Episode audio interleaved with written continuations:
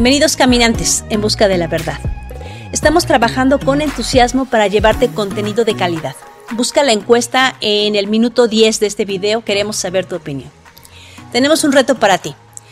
Ayúdanos a llegar a los mil suscriptores. Cuando lleguemos a esta meta vamos a subir una serie nueva para que aprendas a leer hebreo en 7 sesiones. Así que comparte este canal y estos videos con otros. Ayúdanos a crecer. Muy bien, vamos al tema de hoy. ¿Por qué permite Dios el sufrimiento? Te voy a compartir mi propia lucha con el dolor para que entiendas que yo también batallo con esta pregunta.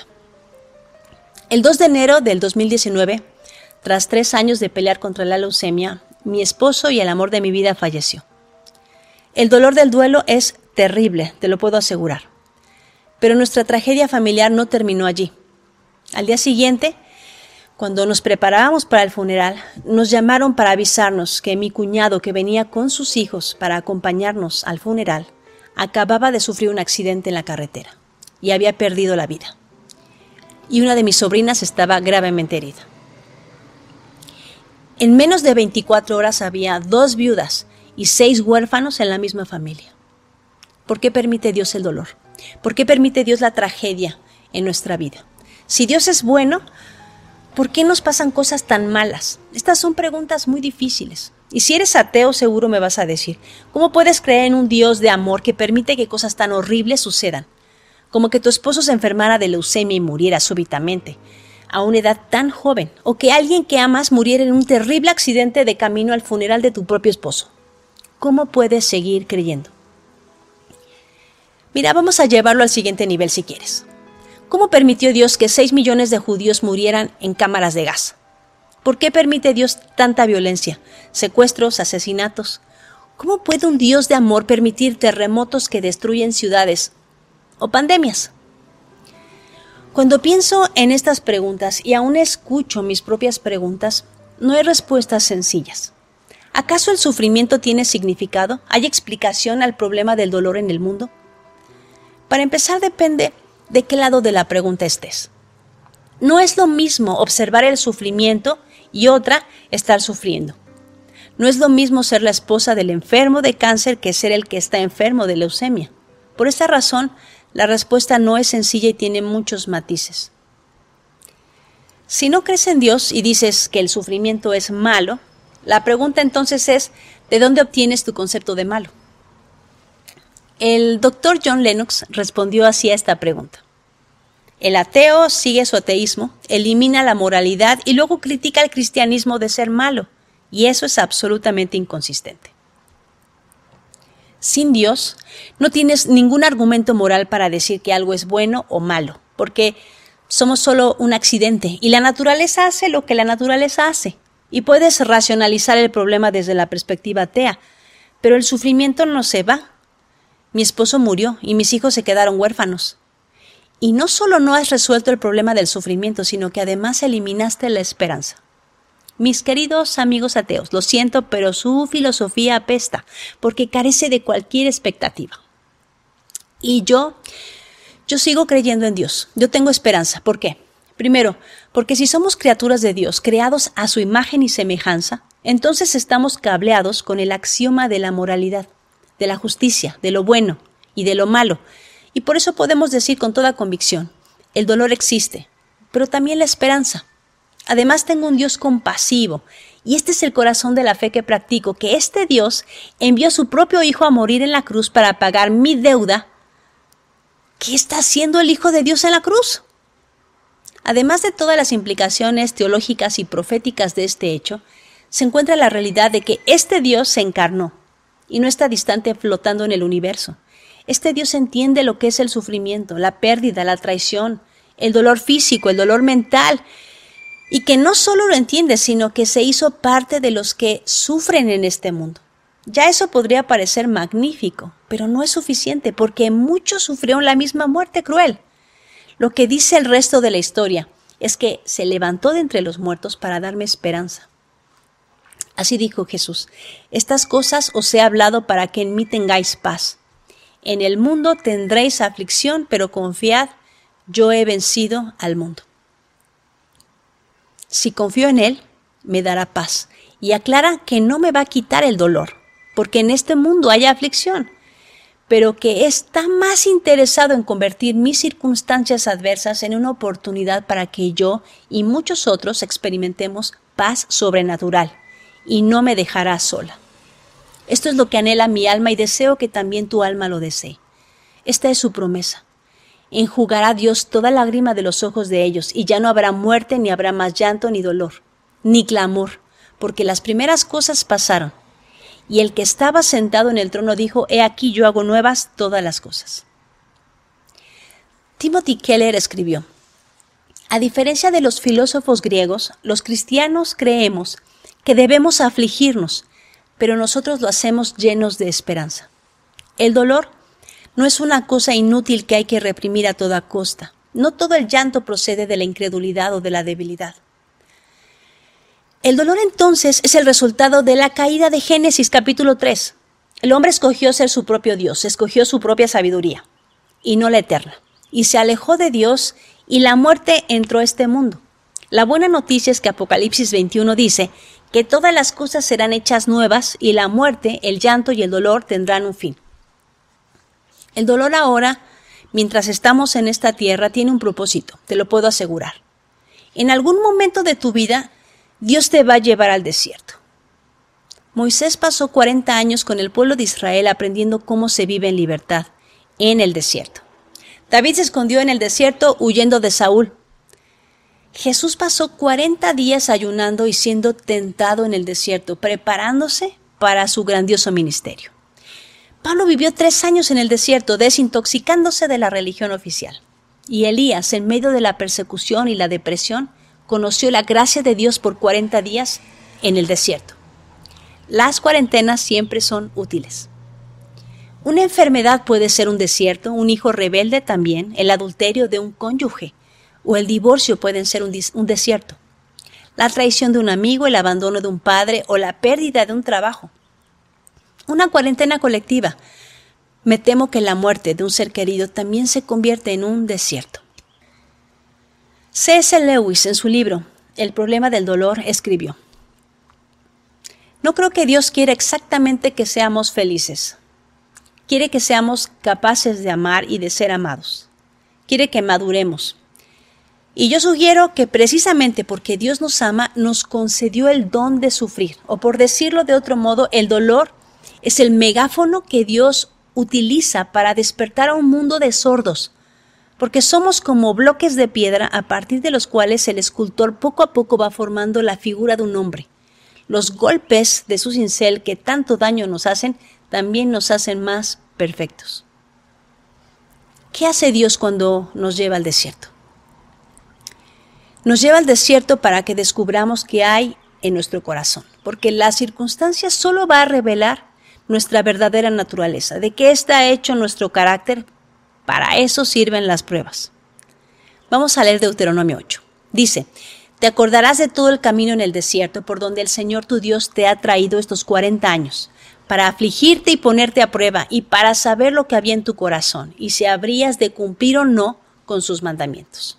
El desierto te enseña a vivir de la palabra de Dios a comer su palabra con desesperación en busca de consejo, esperanza y consuelo. Descubres que no basta llevarte pan a la boca si no tienes primero el pan del cielo.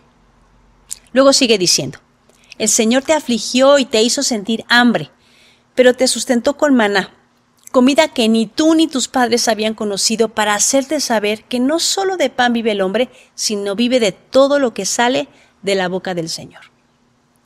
El desierto te enseña quién es tu proveedor. Y créeme, no sabrás de qué manera puede Dios proveer a tu vida hasta que estés en este lugar de sequedad y Él sea todo lo que tienes para tu alma, para tu cuerpo y para tu espíritu.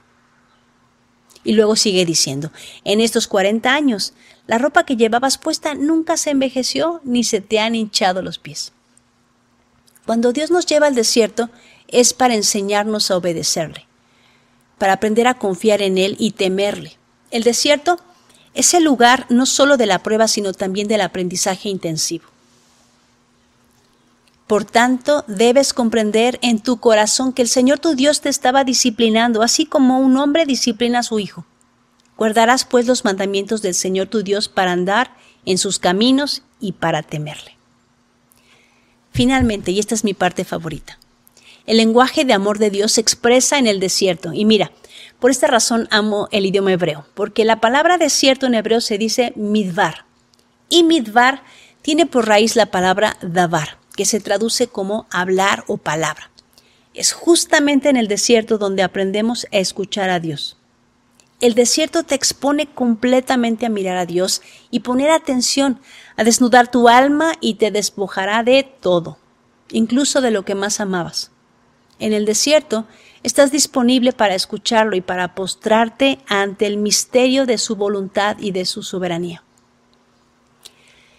En este momento de mi vida no me gusta el desierto, aunque lo miro indispensable, porque sé que miraré a Dios desde otra perspectiva, porque el desierto produce sed y necesito beber del agua viva. Mis oraciones se han simplificado. Solo quiero escuchar su voz. Deseo que me hable. Que en este desierto de soledad descubra yo qué quiere Dios para mi vida. Yo sé que Dios me ama en el desierto y además literalmente me está seduciendo en el desierto. Oseas 2 dice, pero he aquí que yo la atraeré y la llevaré al desierto y hablaré a su corazón. Algunos sufren enfermedades terribles, otros han quedado lisiados, algunos han sufrido el trauma del abuso, el abandono de un esposo o el divorcio, otros más la muerte de un hijo, de un esposo, un hermano o de un padre. La realidad es que tú eres la única persona que ha sufrido lo que ha sufrido y que ha pasado por lo que ha pasado o ha perdido lo que ha perdido. No hay forma de compensarlo. Quizá no has perdido nada aún, Así me sentía yo, pero eventualmente todos viviremos una pérdida, y quizá más de una vez. Las pruebas no son casuales. Cuando Job fue probado, la batalla comenzó en el mundo espiritual. Nació entre la lucha del Padre Eterno y el adversario. Escucha las palabras del Señor. ¿No has considerado a mi siervo Job? Job era siervo de Dios, y Satanás presenta una mentira. Él te sirve porque le das todo. Quítale lo que tiene y verás que reniega de ti. La respuesta de Job iba a declarar quién tenía la razón. La prueba ponía en peligro el equilibrio interior de Job. Si Job se aferraba a Dios, entonces Dios sería glorificado. Si Job fracasaba, entonces se haría evidente que Satanás tenía la razón. Job perdió todo, sus posesiones, sus diez hijos, el respeto de su esposa, su buena reputación, sus mejores amigos, su salud y su estabilidad espiritual. Nadie en este mundo puede decir que ha sufrido como Job. Pero algo sucede al final de la historia. Te invito a que leas todo el libro de Job. A partir del capítulo 38, Job descubre algo. Job solo se había escuchado a sí mismo, Job solo se había mirado a sí mismo. Y dice, los oídos que me oían me llamaban bienaventurado y los ojos que me veían me daban testimonio. Pero después del punto de quiebre algo sucede. Y Job pudo ver a Dios y declarar con absoluta convicción, de oídas te había oído, mas ahora mis ojos te ven. Job entonces se derrumba, porque Dios lo había llevado al punto cero de su vida. Por tanto, me aborrezco y me arrepiento en polvo y ceniza. Dios llevó a Job a donde quería tenerlo. Job no era nada y Dios era todo. Los últimos 17 meses de mi vida han sido surreales. Pero con las lecciones como la de Job, solo puedo decir, Señor, no me resisto al punto de quiebre. No me revelo cuando me lleves al punto cero. Todavía me escucho a mí misma, todavía me miro a mí misma. Pero todo lo que quiero es aprender a mirarte a ti. Dios te está construyendo aun cuando se sienta que te está quebrando. El profeta Ezequiel nos enseña así. Así ha dicho Jehová el Señor. El día que os limpie de todas vuestras iniquidades, haré también que sean habitadas las ciudades y las ruinas serán reedificadas. Y la tierra asolada será labrada, en lugar de haber permanecido asolada a ojos de todos los que pasaron. Y dirán, esta tierra que era asolada ha venido a ser como el huerto de Edén, y estas ciudades que eran desiertas y asoladas y arruinadas están fortificadas y habitadas. Y las naciones que queden en vuestro alrededor sabrán que yo reedifiqué lo que estaba derribado y planté lo que estaba desolado. Yo Jehová he hablado y lo haré. Y el salmista dice con toda convicción, mi carne y mi corazón pueden desfallecer, pero mi Dios es la fortaleza de mi corazón. Salmo 73. De pronto sé de qué está hablando Asafa, el músico. El amor de Dios se mantiene firme aunque mi corazón desfallezca. A veces soy tan torpe que el Señor tiene que tomarme por la mano para que entienda que siempre está conmigo, que me guía según su consejo, para que yo termine clamando, ¿a quién tengo en los cielos sino a ti? Los que se alejan de ti perecerán, pero en cuanto a mí, acercarme a Dios es el bien.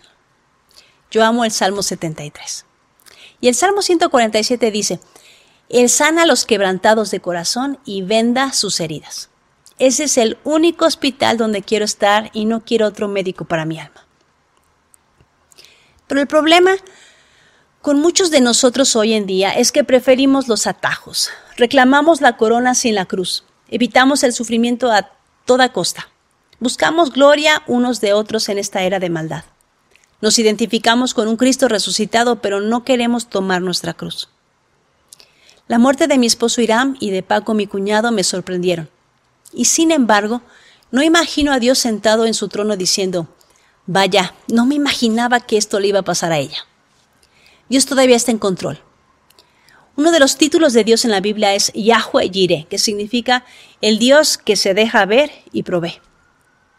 Mi vista es muy corta, pero estoy segura que Dios ve adelante.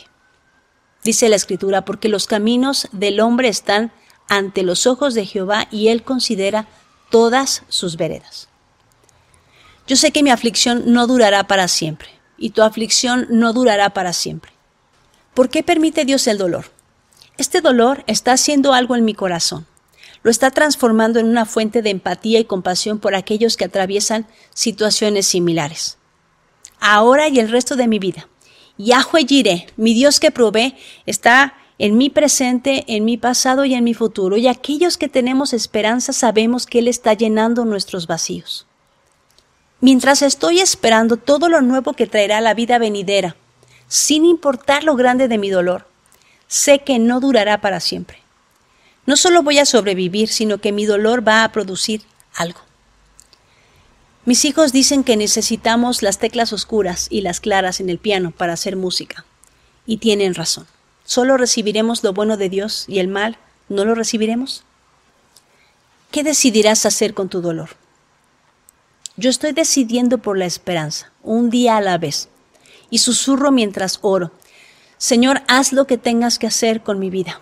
Toma el control de mis emociones, de mis batallas diarias. Me rindo. Por favor, carga mi pesada carga cuando siento que ya no puedo más. A veces no vamos a entender el propósito de la prueba, pero estoy segura que Dios va a hacer algo con ella. Recuerda, no dejes que nadie te diga lo que dice la Biblia. Léela por ti mismo. Que Dios te bendiga.